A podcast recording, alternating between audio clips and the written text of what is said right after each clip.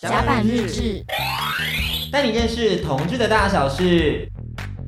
甲板日志，带你认识同志大小事。我是迪克。最近呢，台湾的电影剧本就是越来越常看到同志角色了。我觉得这个情况，我自己感受下来，无论是在电影还是电视剧里面，都越来越看到同志角色的一个铺陈。然后他可能作为一个配角，可能作为一个主角，然后和观众朋友们分享他的价值观，甚至是他的生活。而这东西并不是以往的那一种，可能就是他的个性是比较阴柔的那种刻板印象，他会更有厚度在这个故事里头。那今天呢，我们也要请两位影人跟我们聊聊他们自己观察到的这个同志角色。今天很荣幸邀请到了要上映的国片导演跟演员来到现场聊聊他们电影里头的同志角色。让我们欢迎《该死阿修罗》的导演、编剧娄艺安跟主演黄圣雄。Hello.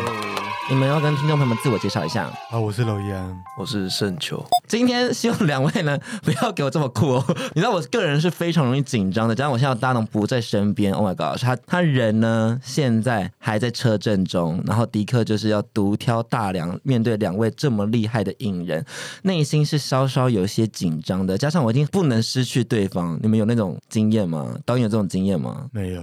所以你可以跟就是心仪编剧这样完全分开独立工作吗？编剧可以啊，真的吗？换一个编剧，最近换了一个不一样的编剧，还蛮 蛮不错的。因为我之前听说你们两位之间的沟通讨论的时候，会有一些很可爱的争吵，哦、是吗？哦，我跟陈心怡吗？嗯嗯，OK，那个是因为太久了，就是认识太久了，然后会讲话会比较直接这样。嗯嗯。可是讲话直接的时候，应该很容易被人走进对方的心里吧？就你知道走心啊，或者容易觉得说、哦、啊，你怎么这样讲话？我们不是认识很久吗？你不会对我好一点吗？不会有这种的情绪吗？多少还是会啦，就是你会讲这种意见，就是你你还不了解我为什么写这个的意思吗之类的，对对，对，会有这样子。完全懂。嗯、那你们要怎么解决这件事？不解决啊，反正就就放着。对啊，就讲讲，就就下一次还是要喝酒啊。对啊，那球球身边有这样的朋友吗？就是像我跟安迪一样，就是完完全全离不开彼此的一个状态。没有到一定要要在在一块了，嗯，就是可能就是常常会去吃个饭之类的这样子。因为你知道，真的黏到有点太夸张哎，害我现在突然不知道怎么说话，好生气哦。Anyway 不重要，他今天如果等一下呢，就是一点呢还没有到的话，我就会先赏他两巴掌，让大家看到什么叫做朋友鬩墙这个故事，OK，非常精彩。好，那我们也先请导演给我们介绍一下这次的创作好了，因为这部作品是我们今天节目主轴嘛，而且也是你暌违六年的长片，相信有很多粉丝都非常期待。要请跟我们分享一下《该死的阿修罗》这个剧本，你是怎么发想到的？嗯哼，OK，那个时候就是有一系列的随机杀人的报道，呃，那时候也是因为那一系列报道，然后开始。关注这个题目，然后呃，后来就发展出了这个剧本。不过，与其说这是一部关于随机杀人的电影，不如我可能会更想要讲说，这可能比较像是一部关于人该怎么好好的活下去，或者是关于人的价值，关于人人的选择，嗯，关于自由、荒谬或者是爱的一部电影这样子。一开始那些随机杀人案在我们台湾社群中被报道的时候，相信有非常多的网友们还有路人们是很愤怒的，甚至是有些人是感觉到恐惧的，觉得说哇，我之后是不好搭捷运上班，我是不是以后搭捷运时候都要东张西望、紧张兮兮的，就是观察着周围，以免成为下一个受害者。但是导演在看待随机杀人案的时候，好像有一些不一样的想法，是不是可以跟我们先分享一下？啊，其实最主要就是我也会在想说，嗯。嗯，这个犯案的人，他他真的就是所有媒体或者是大众呃描绘的那个恶魔吗？对，然后呃会不会也许在某些人眼中，其实他是天使？对，那嗯。就是我在想的是，其实人不一定是那么绝对的，人可能会有很多个面向。对，那呃，我们要如何去裁判一个人，或者是评定一个人他的善和恶？对，那从这样子的角度出发，然后我想要还原一个人，他真正成为一个人的样貌，这样子。而且每一个人所站的立场会不太一样，可能从他的爸妈角度看，他是一个。这么可爱的孩子，可是从一些被害者角度来看，他当然有可能就是恶魔。那站的立场不同，想东西就不一样，那自然呈现出来的样貌也不一样。所以我觉得在看该死阿修的时候，就会感觉到非常多角色的故事厚度，你可以认识每一个人角色他的心路历程，然后他怎么样成为那一个人。那我们也请球球跟我们分享一下哈，因为刚刚提到随机杀人案，其实这已经有一段时间没有这样的案件出现了，这也算是七年前上次是郑捷嘛。我相信我们对于这个这个事件是是比较陌陌生的，就你们跟我们分享一下，你回去看这件事情，然后你去诠释这角色的时候，你是什么样思考的？然后你做了什么样的功课？我觉得，因为我其实以前在知道郑捷的事情，或是不管是他，或是就台湾有很多杀人的案件，我一开始都不会扮演一个批判者的角色，我都会想说。第一个想到就是跑到脑子里面的东西是，哎，为什么他会做这种事情？他做这些事情的背后到底是什么？所以在铺陈角色的情绪的时候，可能就会想说，他为什么会做这件事情？他那时候正在想什么？他在构思什么事情？或是他脑中到底是复杂还是空白的？嗯，所以我就会去揣摩一个影集或是电影里面的角色来看看，我会最直接的看到他的动作、他的表情，因为我其实看不太到他的。心里面嘛，所以我可能会更直接的去看，哎，他身边的事情造成他会做什么样的动作，就是实质上的动作，那我就可以更去推算他内心在发生什么事情。听起来是一个大工程哎，那还还好啦，因为我平常都这样子，就是一直在看角色的小动作哦。因为其实这一次角色非常的多，主要角色就有六个，那旁支角色可能还有一些什么玲玲的妈妈啊，然后张伟的爸爸妈妈等等诸如此类的角色，就一拖拉库这么多角色，然后每一个角色都有。自己的故事，我特别想要请导演跟我们先分享一下这些角色，每一个角色你当时在写编剧的时候是怎么样规划的？因为我特别分享一个非常不重要的小资讯，因为我最近在当兵的时候写了《举光原地》的剧本，然后《举光原地》就是一个非常不需要角色设定的一个剧本，然后你就是把故事很一直线的写完就好了。但我又觉得说不行，从我手上写出来的东西一定要有一点厚度，我就开始把每一个故事、每一个人物都要写出他的一个 storyline，然后他觉得说他是。怎么样想的？然后他从什么地方来的？然后他为什么变成这样子？例如可能就是莫名其妙的配角，我就说哦，他以前高中校队，然后大学也是大家的，就是你知道大哥啊等等的，所以他才会做出什么样的举动。我就觉得一定要把这些东西想清楚。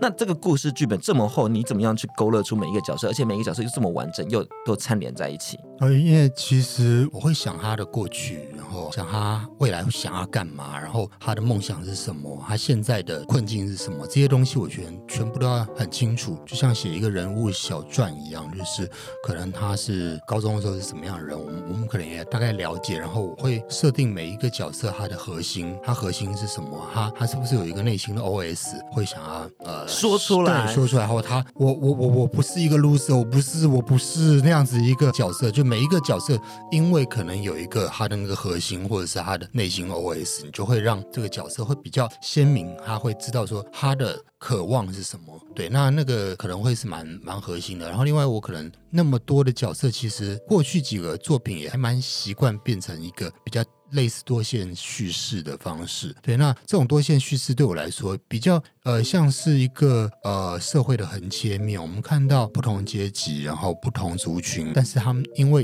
同样一件事情，然后出现了不一样的观点，对，那这个是我对于多线叙事我觉得蛮有意思的一个一个叙事方式，这样。而且从首部长片就采用多线叙事的方式，一直都是坚持到现在啊，我首部。剧情长片，那时候你应该还在念小学哦。对，但是为了采访你的时候，我特别回去看一下。你有看到吗？哦，因为最近有那个展览嘛，那个致愤青的时候，一席之地，所以有回去看一下，然后也因此认识了导演的音乐背景。所以两位感觉在音乐话题上也是应该有蛮多话可以聊的吧？因为现在大家都有在做音乐。对，因为第一次碰到他，就跟我说他喜欢蓝调。哦，一个小孩子怎么会会会听？怎么会接触到蓝调？但是我后来想想，哎，也不是啊，我在他那个年纪，我也是在听蓝调。对，所以就是哎哦，好像有一些共通的。对于音乐的一些想法，这样子。所以蓝调是你说国外的蓝调吗？是蓝调没有分国内国外，好，是一个。我刚刚直接展现出我的低度，大家感受。但是但是这个东西的确是从国外来的，没错。嗯，好听就好了，没有关系。安慰我好听，好听就好了。你不一定要很懂，是吗？对啊，好你会欣赏就好了。谢谢谢谢球球的安慰，我我感受到了，我感受到他的努力了。他一直很希望把这件事情圆的，你知道看起来很圆融感觉，但是我一直在把这个故事弄得越来越糟。没有关系，没事的。今天就为大家上一些编剧课，还有上一些音乐课。我们在刚刚简短的分享之后，我觉得现在我们先带领听众朋友们认识一下《该死的阿修》这部电影好了。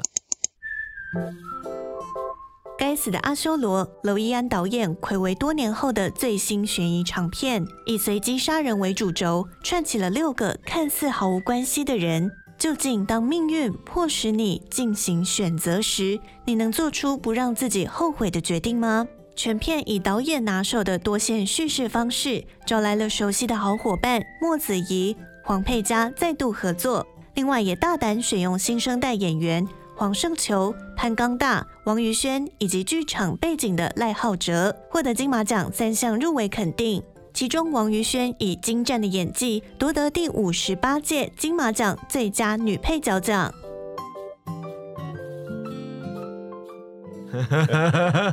好，为大家介绍一下，这是安迪。楼导球球，但是你应该认识，他大家比较不认识你而已。然后我们刚刚已经在前面先偷偷讲你的坏话了，好，讲了一圈。我们说什么叫朋友细想，他一点还没有到赏他两巴掌。好，那听完刚刚的介绍呢，我刚刚也听完了一些紧急插播，没有关系，我们来到了今天最重要的环节，它是我们节目的切入点啦。因为毕竟我们是同志广播节目，我们一定是最好奇就是同志角色这件事。没错，那里面有一个角色蛮性感的，刚到吗？对对对，跟球球一样性感，他们两个在一起，我觉得可以，但这不是本次的重点。哎，不是吗？对对对对对，我们先问导演一个问题，因为我试片的时候，然后我看到我想说，为什么在这个地方会有打炮的环节？我想问一下导演，这个娃娃机前面到底是发生了什么事？事情 OK，其实前面一段戏把它剪掉了啦。对，那嗯，那个时候之所以会有娃娃机，其实也是因为我在填调另外一个电影，然后我在做填调，然后他跟我说他管很多娃娃机嘛，嗯，然后哦，我就顺便问说，哎，有没有什么、呃、比较有趣的娃娃机的一些事情？是，然后他先说的是那个他们要怎么干走那些娃娃，就是有一些方法。我本来也有这个剧情，干了娃娃机，然后两个人感觉好像对，对对，干了娃娃机再干人，是这个节奏哦，对对对对，类似，然后。他就分享一些，哎，比较夸张的事，就是他们的那个监视器都有拍到嘛，嗯、就是啊、呃，有人就是在那个角落里面就干起来了，这样子。哦、对对对对，那个就是这些都是真的。但是，嗯、呃，为什么会有这样的剧情？其实也是因为啊、呃，希望用最简单的方式来让观众知道，他他可能会喜欢。这个人，他可能是喜欢这个人的，他喜欢詹文，他有性需求，然后他找一个跟詹文很像的人要取代他，是对对，类似这样的概念。怎么样？怎么了？怎么不？怎么不像？不像啊，哪里像？你其实很像啊。哦，你说长相吗？就是神韵，神韵。对对对，就是如果他今天是背后事的话，他不用看到你的脸，然后觉得就是在干你，太细致了。只是因为我们那时候在看说娃娃机，我们两个没有在娃娃机做过，因为我们两个也是在各大台北景点都打过炮，但是娃娃机没有啊，我就内心有吓到。这边好亮哦。对对对对，不敢在那边打炮。哦，另外一个也是因为娃娃机的那个打炮比较好看。对，好，我们下次来体验看看。我们下次看看就是娃娃机，但你要先你要先看一下那个监视器，监视器的位置这样。没差，我们不怕，我们不怕。哎，没有监视器就不干了。想要被看，要被看，想要被看到。对对对对对对对，因为像你知道我之前在那个哪里哪里，导演会想知道吗？我之前在那个象山，嗯，象山那边它有凉亭嘛，你走上去晚上的时候按摩摩，想没有看不到，哇，在那边吹掉很舒服很爽哎，就你会觉得好像有人要看到的感觉，又有没有被看到的感觉，就有种兴奋感。直接看着整个台北市，对对对对，看着台北市，看着来来往往的人群，但没发现我们两个静置了，我们在那个凉亭里面时间暂停了，哇，好有诗意，很浪漫吧？下次可以第五部长片是以这为题材。如果有需要，就是同志的甜调，欢迎洽询甲板日志。对对对对，我们喜欢给一些荒谬的资讯。然后如果要看影片的话，我们事后再聊。可以。他吓到，没有，我很我很难，我很难接。没关系，没关系，必须要询问。你就说好，好，哦好。我们都要逼死所有的导演呢。真的。是。上上次郑有杰也是这样子被逼着啊。嗯，对对对。后来差点就被强暴啊什么的，用力的报警，抓紧抓牢。待会你也可以被这样体验看看哦。赞，好。那我们聊下一个角色，继续聊阿星的角色，不是聊下一个角色，我们继续聊阿星的角色。因为我有看网络上资料说，原本其实不是 for 潘刚大嘛，那导演后来是看中他什么特质，觉得他为什么可以胜任这个角色。嗯，OK。我一开始我一直觉得。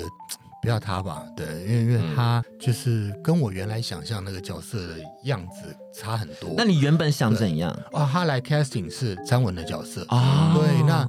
呃，他的那个外形感感觉太外放了，对，那比较不适合那个角色。然后后来呃，但是因为他的戏很好，所以我就觉得，哎，好，那我们就让他跟那个球球换角色，然后试试看，觉得哎，好像还蛮适合的。然后我就朝着他的那个方向来描绘这个阿星这个角色，这样。球球原本也有可能当阿星这个角色吗？对对对对，本来的想象可能依据。演员的那个特质去去写嘛，然后所以后来刚大进来之后，我就呃照他们两个人的特质，然后做完全一百八十度不一样的那个那个显现。他张文可能那个角色是蓝色的，那我就把刚大那个角色设定为黄色，然后就比较鲜明，然后比较外放这样的一个人这样。嗯、哦，但我也好好奇，就是如果今天我们。球球演的这个刚大的角色会，你说球球就会在娃娃机前面大干特，对对对对对对，你那个就不会了，不不会吗？不会了吗？因为我觉得他就不会做这种事情，他就不会做这种事。哦，所以其实个性不一样。导导演会根据你们的成品，或者 是不是？不要走歪，不是不要走歪。导演意思就是说，他会根据每一个人，然后走他的路，然后选择他要的东西。那我想问看导演，如果球球今天是演刚大那个角色，他适合在哪里做爱？我是不是丢失一个很难的考题？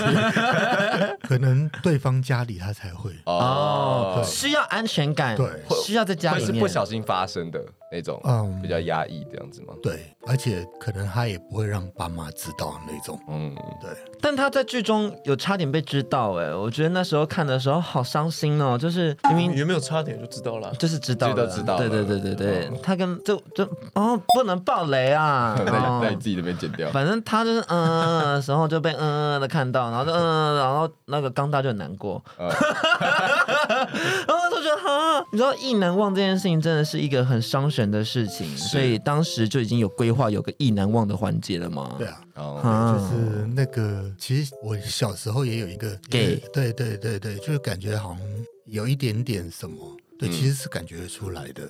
对，等一下这边要继续聊下去哦。我觉得有他最后有有逾越那个分际吗？嗯。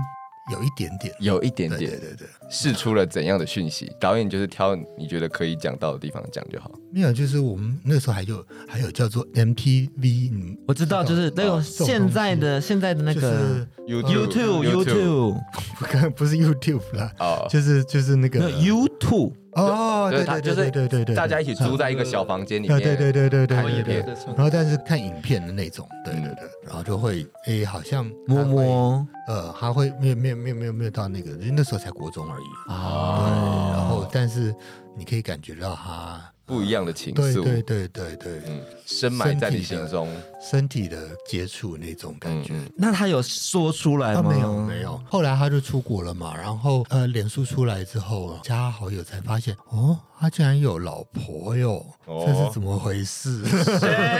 深柜哦，对对对对对，应该对。安迪要接洽一下了吧？深柜爸爸是你的范畴哎。我们这种就是对未出柜的爸爸们，这种就是甲板日志的攻略对象。那导演会有办法 say yes 吗？如果他那时候跟你提出了一些身体上的邀请，一些 invite，是不会啦。或或是你大概在成长到怎样的经验以后，你才回头发现说，哎，国中的那样一个情愫，好像是一个对于。同性之间的恋爱，其实呃，在那个当下其实没有那么清楚，是，是也真的是上了高中再回想，会觉得那个时候有一点点那种感觉。对，那我。OK，你不要看我现在长这样，但是其实我那个时候其实还蛮算还蛮清秀的，然后就是，就像圣球这个样子吗？对，然后呃，对我小时候跟他有一点点类似那个样子，神韵在，对对对，感觉得出来啦，他们又都是音乐人漂配的嘞，嗯、又听蓝调，你知道？有没有？I don't know，I don't know。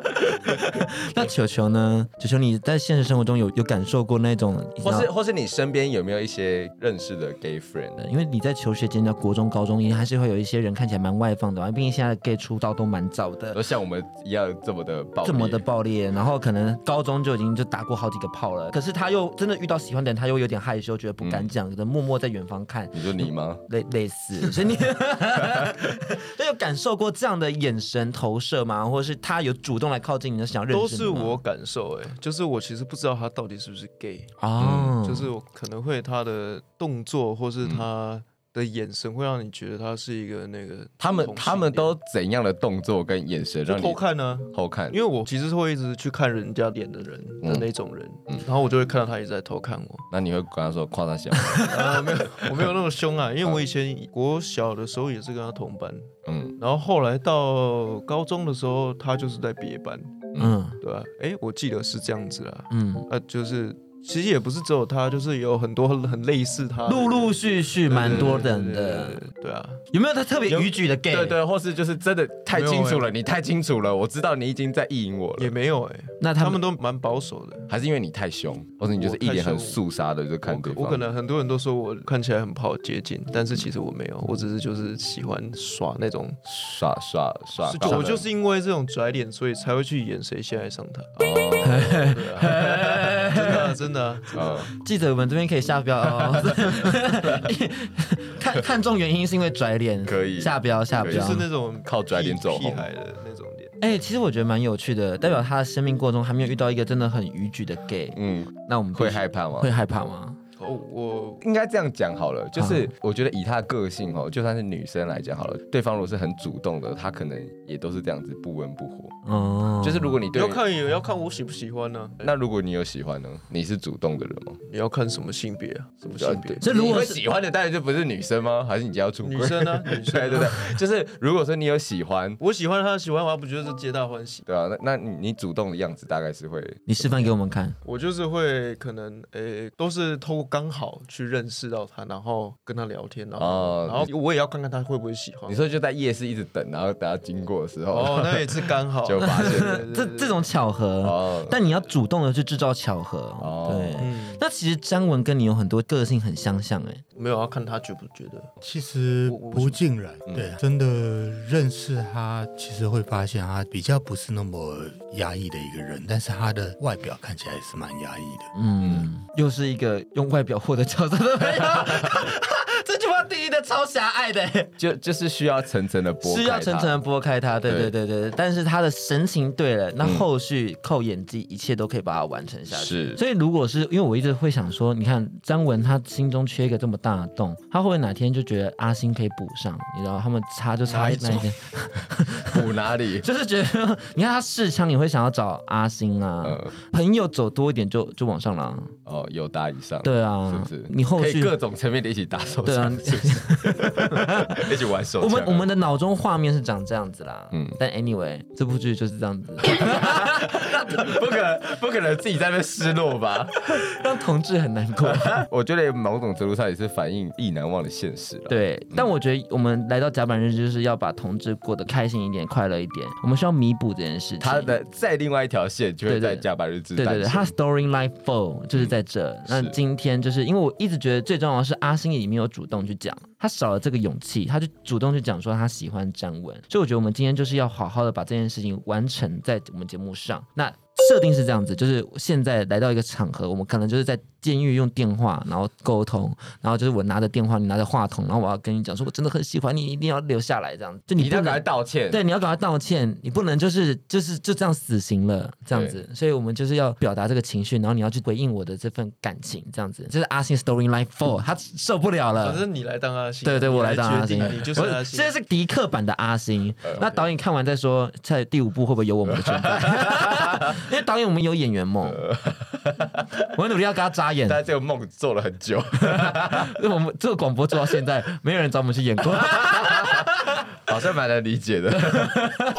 三、二、一，Action！张文，你你为什么不道歉？你你就道歉就好了。那我事情都已经做了啊，我现在道歉有什么意义？可是你道歉，很多人就等你那个道歉呢、啊，而且你就说你不是故意的，那就有机会了。我就是故意的。你不是，我知道你不是。我我我认识你这么久了，我我跟在你身边，我看着你，你不是那样的人啊。我你懂吗？我看着你这样，我真的很难过。你是我很重要的人，所以你不能就这样走了。你知道我怎么办？我事情都已经做了，你觉得我道歉就了事吗？至少，至少有一些人可能会觉得好过一点。至少你还有机会，你还有办法弥补。我们还可以再继续，我们有未来啊！我可以在外面等你啊！你知道，我等你很久了。这件事情发生之后，我一直在想，我是不是什么没有做好？我发现我好像没有弥补到你的洞，但我觉得一定是因为我没有把事情讲清楚，让你觉得好像没有人爱你。的问题啊！我觉得是我的问题啊，因为我没有告诉你我喜欢你啊。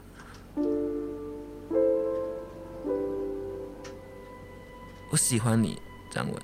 哦。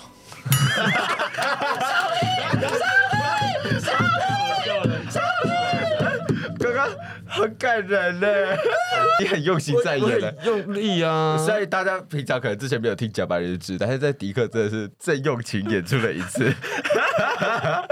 你是不是意淫球球很久了？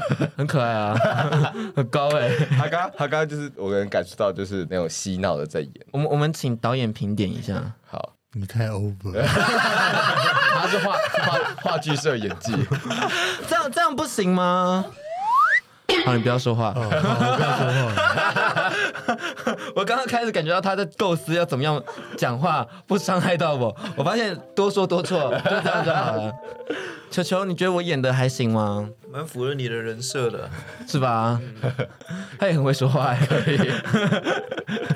他都有学说话的艺术，哎。或者导演，就是如果说在 casting 这些角色的时候，大部分你都会是出怎样的考题，或是说怎样的情境，你比较会呃看得出演员的某些特质。比如说，你会出一个快乐的戏，一个悲伤的戏，或是怎样的戏，去看到演员的特质。哦，我比较不会是那种悲伤的戏啦。嗯对，那可能通常可能会是一些有肢体接触的，或者是比较强烈那样子的戏，这样子。哦，就是他可能会在互动的层面会比较多。对对对。哦，了解了解。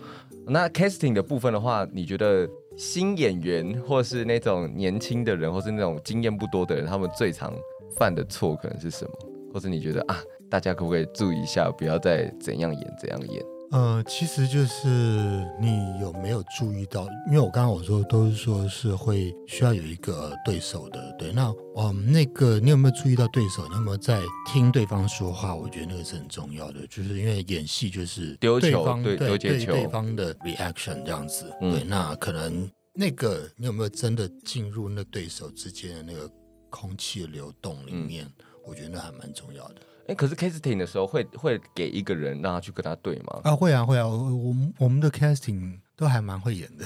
哦，啊，其实很多 casting 都是本来就是在做做演员啊。嗯，我觉得刚刚聊完这么多，我现在内心收获蛮多的啊。就我至少我把我的戏演足了，然后导演没什么意见，听起来也蛮好的。然后又听又学了一些，听到一些前辈的建议。不要再欺骗自己了。我们就做我们的广播剧就好了。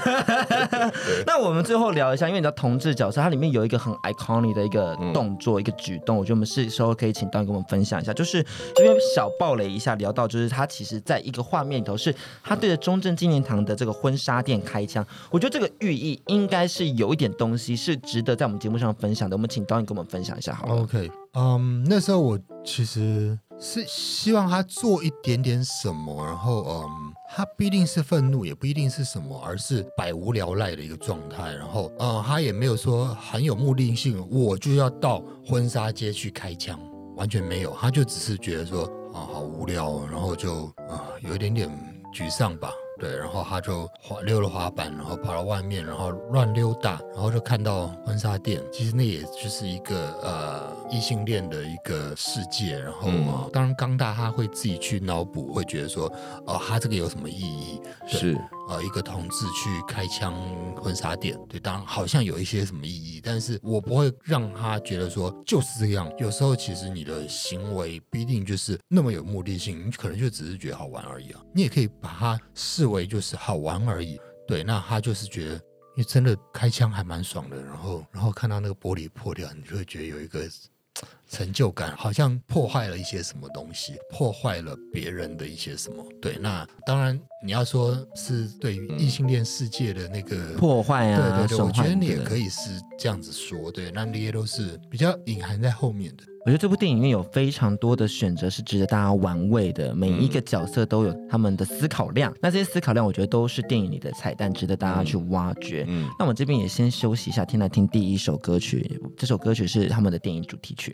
最喜欢哪一个角色啊？我最喜欢其实是玲玲那个角色，哎啊，因为玲玲角色 so real，Oh my god，她真的是哇，那个太妹的神情跟我在国中遇到的一模一样，然后会叫干爹干哥去打别人二十几个巴掌那一种，我就觉得哇，真的是好熟悉哦。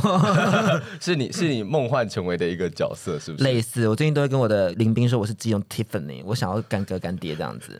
对，所以我内心觉得哇，这角色其实蛮适合我的。嗯，你确定你不是像那个宅男吗？那个宅男其实我觉得 小胜，其实我觉得很赞呢。我觉得他后来愤世嫉俗的样子非常像，跟我一模一样哎，好喜欢哦！我脑中也会有闪过很多我画面，就是我要把这个某个人杀死啊，那个人去死吧，很像是你要去堵你前男友的。对对对对对对对，有种就是仇恨的心态，恐怖情人，对，付出很多却无法回收。对，这些负面的情绪，其实我觉得一般人可能是很难以理解，也不是难以理解，就是他可能是藏在内心很黑暗、很黑黑暗的那一面。但这一次在大荧幕上看到，其实我觉得蛮过瘾、蛮爽的。嗯、但我也会很好奇，导演怎么会把这些到 so deep 的这种黑暗面都挖掘出来？嗯，因为其实每一个角色都有一部分我自己，对，所以。有我自己的那个，呃、你想杀死谁吗？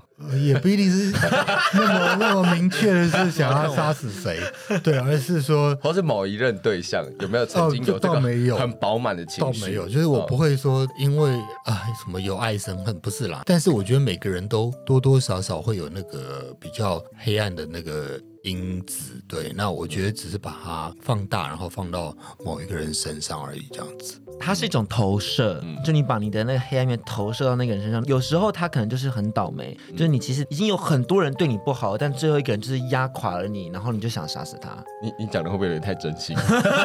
我累积了很多嘛。可是你想杀死很多人，我想杀死很多人。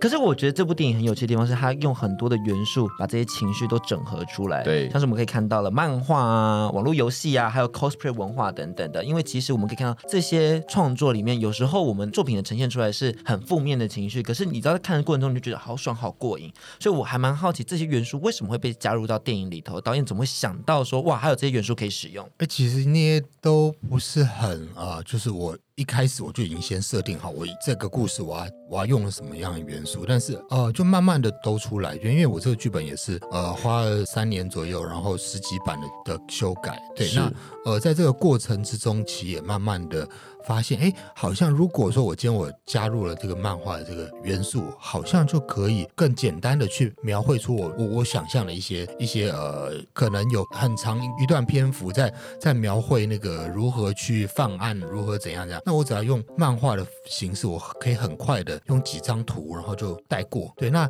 呃，既然有了漫画，然后就会连带的带出，哎，那是不是呃，可能有可以用 cosplay 啊，或者是用用各种形式去呈现？对，我觉得那些都是一环扣一环的这样子。那两位平时是有接触这类的文化的吗？就是接触这类的作品？我们先请球球跟我们分享一下好了。你有接触过漫画，或者是你知道网络电玩、电玩或者 cosplay 等等的东西吗？有啊，电玩。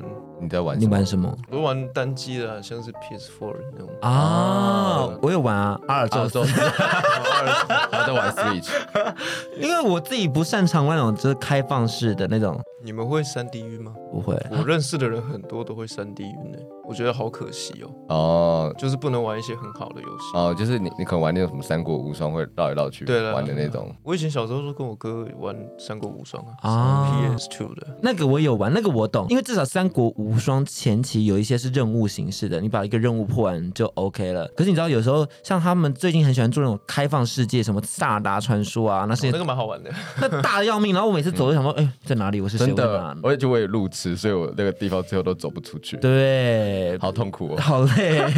因为我觉得漫画其实近期出了很多邪点类的角色。哦、漫画我倒是看很少，嗯、我以前看伊藤润二啊，啊，最后看他的整全集漫画，嗯，恐怖类别的。我还有看什么《进击的巨人》？以前有看动漫啊，我以前有看什么猎人啊。嗯，死神，嗯嗯嗯，就这些而已啊。我接触很少漫画，也应该没有你们多了。没关系，你至少接触到的是王道的漫画，嗯、就是至少这些东西就是经典，一定要追到的。你知道有些人可能连猎人都没看过的话，真的要先加油。但是，但是我都忘了他们在演什么。不要再被攻击别人。那个他也很久没更新了，现在忘记也没啥。那导演呢？有接触过这类的作品吗？就是可能漫画之类的，比较没有。你像我刚我刚刚讲没有看过猎人，很可惜，会不会攻击到导演？导演有看过猎人吧？没有。剪掉，剪掉。猎人，猎人比较像是我们这个时代的小朋友的作品吧？这这没关系，我就觉得尴尬。其实没有，因为我觉得不一定接触过，嗯、而是就是我觉得那个是一个创作的美材而已。嗯、对，嗯、包括电玩，然后我我设定了这个电玩的这个世界，其实它也是一种创作了，嗯、就是我可以创作出一个世界观，这个电玩的世界观。其实我就是啊、呃，可能概念就是每个人都是呃不一样的阶级，然后你可能透过征战，然后慢慢的可以爬升你的阶级，然后最强的就是国王的阶级。嗯，其实，嗯、呃，我我我也有设定一个这样子的一个世界观，然后那样的世界观其实也对应到啊、呃，我们现实里面就是每个人有不一样的阶级，然后他们各自有不一样的特权之类的，对，然后逐步往上爬，对。这个过程，对，因为毕竟我们都是在社会中逐步的去耕耘自己，然后找到自己的定位等等的，而且有时候会需要一个这样虚拟的空间去排解日常生活中的那些不可能对对对，不能这样子。因为有时候有些情绪是你在现实生活中你发泄不出来的，可能在网络世界中你可以好好的把这些事情就是说出来，或是好好的就是处理完，嗯、然后再用一个比较轻松的心情回到现实生活中继续生活。嗯、那导演自己可能。可能在年轻的时候，或是以前，或是平常，可能有追寻哪些流行文化，或是次文化，或是哪些兴趣这样子吗？嗯我自己个人比较，大家流行什么，我就不太想要去看哦。我对，然后反而是对，就是因为我就从小就是比较喜欢听那种摇滚乐啊，那种、嗯、对，比较就是非主流的，然后就有点叛逆吧，对，就不太想要跟大家一样。这样对，嗯、我觉得叛逆这个元素呢，其实在在这剧中蛮常出现的。嗯、那詹文这个角色其实很有趣的是，他也有一些想叛逆的心情，可是他又受限于说可能家里的压力啊，还有他自己不敢踏出那一。不啊，然后变成他是只能被留在原地的感觉。那我觉得导演也很厉害，是他捕捉到现在我们这个世代的朋友们的一些生活习惯。例如说，他捕捉到了就是大家可能发脸书，然后很常发一些短短的废文，然后配一些颜色，然后就这样出去了。我看到的时候我想说，哎，是迪克哎。对啊，因为我很常这样做，就我就觉得说，我现在心情好差，我就要发说去死吧，再见，再见。什么？难道这个就是这个世界的全貌？对对对对对对对，就是你这东西我，我我那个看到说好亲切哦，怎么会这么的直接啊？就好赞。对对对对，你也有过这样的一个？我不会啊。你不会吗？那你有发过那种 IG 线动黑黑的，然后字超爆小，字超小的。我就是要骂人就骂，我不会，我不会就是不在他面前然后骂。哦，我也要骂，我就直接在他面前骂。可是你怎么敢做这件事？我觉得憋在心里面不好受，哦，讲出来场面更不好受。就是你如果如果那个人是你觉得他真的不对，而且你也有很多充分的理由可以证明他不对的话，那我就会骂他。哦，不然我觉得我憋在心里面就是不舒服。你现你现在有在憋吗？没有啊，没有没有。我我我好害怕，我想说你有想要骂我们的吗？哎，我不要听，我不要听。我刚刚也有想过，脑中一时间闪过，觉得好。害怕，但是但是我每次骂人都会，嗯，很很怜悯他们，就会觉得啊，算了，就是可能之前要骂一个人，但是要在他面前的时候，又用很和气的方式跟他讲道理，这样子，至少还是希望说可以用沟通做解决吗？对吧？因为我觉得大家都是大人，大家都长大了，那种事情你自己应该可以知道。那那你自己的地雷大概是哪些？嗯，不尊重别人的人，就是可能是习惯很差的人。你你说的习惯是指说那种？生活习惯、应对进啊，生活习惯很很肮脏，这样吗？很肮脏。然后，假如说很多人一起住的话，我会希望呃空间可以自己、哦自己规划好空自己规间。划好，室友的不用问题。别人来提醒。这其实是现在你很有可能会遇到的事，毕竟你现在刚上大学。没关系，我的室友现在都很好，所以我没有要骂他们。哦，那就好，那就好，都是以前的状况啊，也不用讲到这么细节吧。就这我就是要继续挖掘，没有啦，点到为止我有点很好奇，因为其实你自己回去看詹文这个人，然后他发生的所有事情，我觉得他其实发生了很多是我们现在可能这个世代的年轻朋友们会遇到的问题，例如说家里的期待啊，然后可能升学上的压力啊等等的，所以你自己在看的时候，你会觉得有共鸣的感觉吗？在看詹文这个角色，没有，我觉得我很蛮幸福的。嗯，因为我爸妈就是那种，就是会很希望可以控管我的人生，然后觉得说你应该要往什么地方做，你应该要去哪个地方，所以变成说，因为我也会很想要反抗，说我不要往这个方向做，我不行，我就是觉得这东西不是我要的。可是他们又会觉得说，我是为你好啊，我们这是一些都帮你规划好了啊，你做这个东西，你未来有什么用啊？你大学念传播，我就去死。对对对对对，我以前爸妈就是会很愤怒到，就是我高三那年想要念传播学系，然后呢，他就说你念传播有什么用？你赚了那么多钱吗？我们我们两个人加起来五万块的那个什么赡养费啊，什么什么疗养费。才五万块，就一个人两万五去那个疗养院，然后两个人加起来五万，你们赚得到吗？哎，发现真的赚不到，然后五万块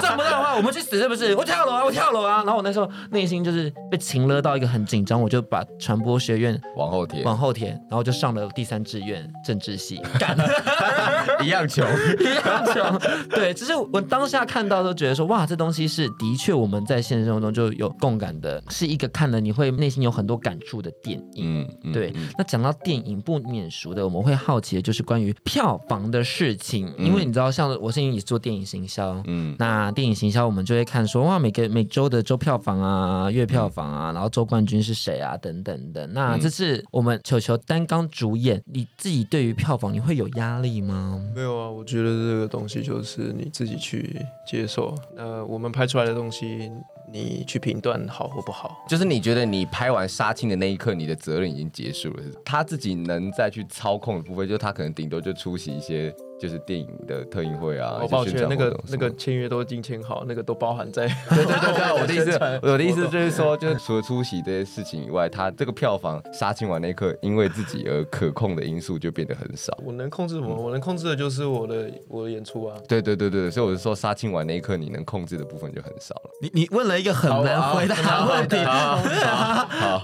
我们今天主要是聊内心的调试。对，因为我觉得导演自己内心是会紧张的嘛，关于票房这件事。事情是没什么好紧张的了，反正票房再好，钱也到不了我身上，无所谓了。对，但是当然还是希望更多人来看嘛。对，就是做一个导演，其实好无所谓，你们你们呃赚不了什么钱没关系。但是我我觉得我认真拍了一部，我觉得还蛮好看的一部电影。对，那。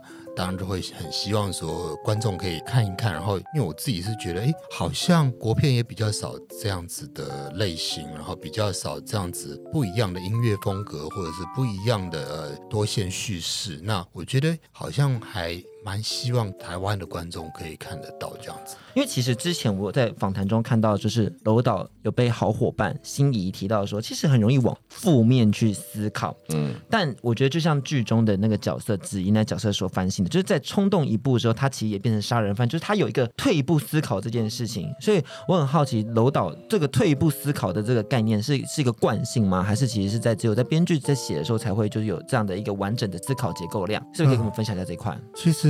很多编剧都会有一一些自己的惯性嘛，然后包括啊、呃、比较负面的思考，就是嗯、呃，故事其实我原本的呃设计其实就是我到了第三段，所有人都往上扬，然后到最后其实全部都往下坠，然后你嘿嘿嘿嘿随便你，你看你以为你可以翻转你的阶级，你可以翻转你的生活，但是根本没有，你活该，你去死吧！可能本来本来是那么这么黑暗的一个想法，然后但是到后面呃后来觉得好像我每次都是那么这么黑黑暗，然后这么就是用荒谬在讲这些故事，那是不是有可能还是给人家一点点光明的希望吗？对，所以后来就是好像没有让大家到到最后还是在坠入谷底的那种感觉。对，所以嗯，或者是说退一步的思考。对，其实这这部片本身就是断的希望大家可以退一步思考，嗯就是你真的觉得他呃应该要去死吗？还是说你真的觉得这个人就是那么罪无可赦？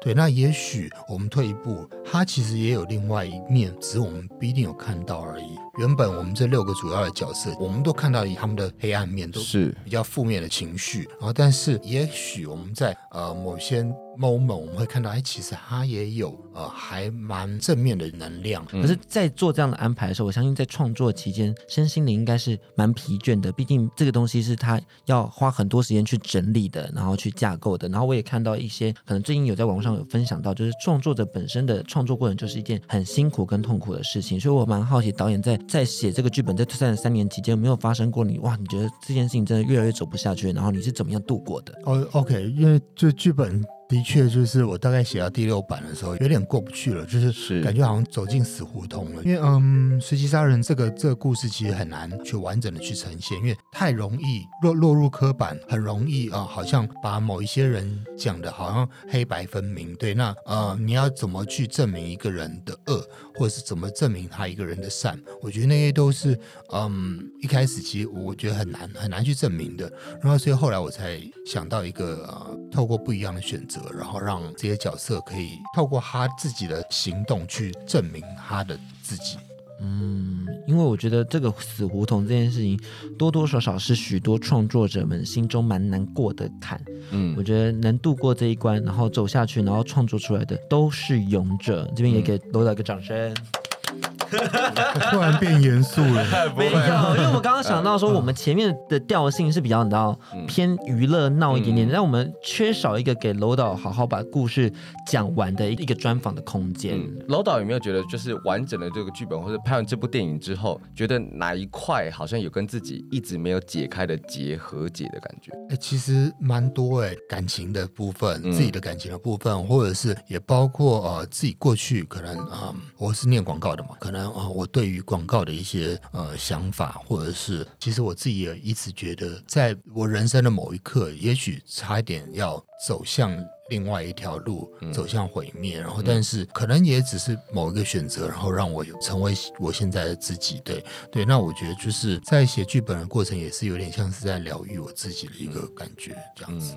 创作的人就是回头不断的去审视自己的每一件事情、每一个决定，然后最后思考说为什么我会成为现在自己。我也有时候会想到说，哇，甲板日志真的是要不是我失恋的时候没有放弃了自己一段时间，然后做一些荒谬的事，才有办法走到现在。因为你知道有些故事就是要真的就是大痛大那叫什么大彻大悟，对对对，大彻大悟后你才有办法讲出来的。因为之前就是会觉得说，哇，一切都毁灭了，我去死吧，没关系吧。然后发生了超多事情之后才走到现在，然后才有现在的东西可以跟大家分享。我。我觉得这部电影就是你可以在看的过程中后，也去思考一下自己人生有曾经做过什么样错误的事情，嗯、或是审视每一个决定这样子、嗯。我觉得这部电影它其实有一个很重要，就是愤怒的阿修罗。当然，它讲述了很多愤怒为核心的这种情绪宣泄。那另外一个我觉得很重要，就是选择的这个问题。嗯，对，因为我刚刚我觉得在谈论的过程中，其实我就会想到有一首在美国很有名的诗叫《The Road Not Taken》未走之路，就是哎，我们都会想到说，哎，我们现在这个样子，之前是不是其实如果没有做这个选择。是不是会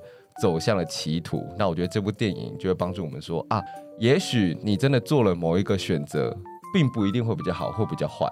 它其实就是会人生不一样的样貌，嗯，它就是一个选择而已。对，也就像我们球球张文所说的，嗯、就是反正就都做了，啊，那还能怎么样？那球球在进入张文这个角色的时候，有没有哪一个点是卡比较久的？就当初可能跟导演讨论，或是自己在进入那个情绪或是那个角色里面的时候，真的琢磨比较久，或是跟别人讨论比较久？哦，就是那个、啊、呃，我在看守所，然后我跟那个丁宁的对戏，嗯，然后我那时候就是。一直没有情绪，因为我其实应该是要有要流泪嘛，但是我一直没有那个状态，觉得好像又没有很进去，但是又觉得它的整个氛围都是很好的，嗯，心里都到了，但身体还没到，对，嗯，哦，有觉得这种哭戏真的是也是很很难。然后我拍完之后，我就我去旁边休息，我自己就在那边哭。我哭的原因其实是因为我觉得我拖大太久的时间了，哦，自责，对对对对。可是我觉得那个情绪，你有你有时候看到妈妈，你就很难说些什么。就是你他的那角色丁宁莎妈妈嘛，所以你要面对妈妈，很多时候你本来就会语塞，然后不知道怎么面对，然后连表情跟情绪你都很容易被自己压抑下来。嗯，我觉得是那一个很痛苦的对谈。那导演如果遇到演员有这种不小心开始撞墙期的时候，你大部分会怎样化解，或是给他一个停损这样子？其实就等了。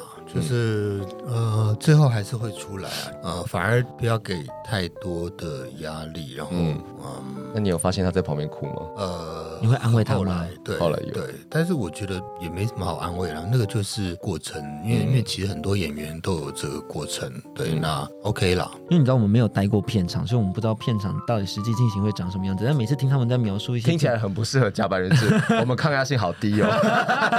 可是我会想要去看看啦，就觉得说如果能跟一个片，然后知道说他们整个结构、嗯、他们操作，然后他们怎么样把这些戏演出来，然后呈现出现在美好的样子，是我会好奇的。是，也希望之后如果第五片的话，有比较多同志角色，让让我们跟着 跟着去看看。我们可以拉背，我 们我们可以去旁边买地瓜球。对，我们为去宁夏还是买地瓜球，为大家当场记什么的啊，做制片啊，可以。什么的，做宣传啊等等的。希望下次可以多多找我们去当拉背角色，拉背角色，对，专业拉背，打勾勾喽。OK 啊，好好 好赞哦！今天的节目也要到尾声了，先谢谢两位来到我们节目现场。最后我们要请你们两个用，我们原本是希望说要他们用一分钟啦，但我觉得一分钟可能有点太长，就我觉得要考验一下凝练的台词。对对对对对，我们就请他们用三个 hashtag 关键字，然后来描述《该死的阿修罗》这部片好了。然后你们两个人还不能重复，所以最后我们就圈六个 hashtag 让大家自行去搜寻《该死的阿修罗》。好，我们先请楼导好了，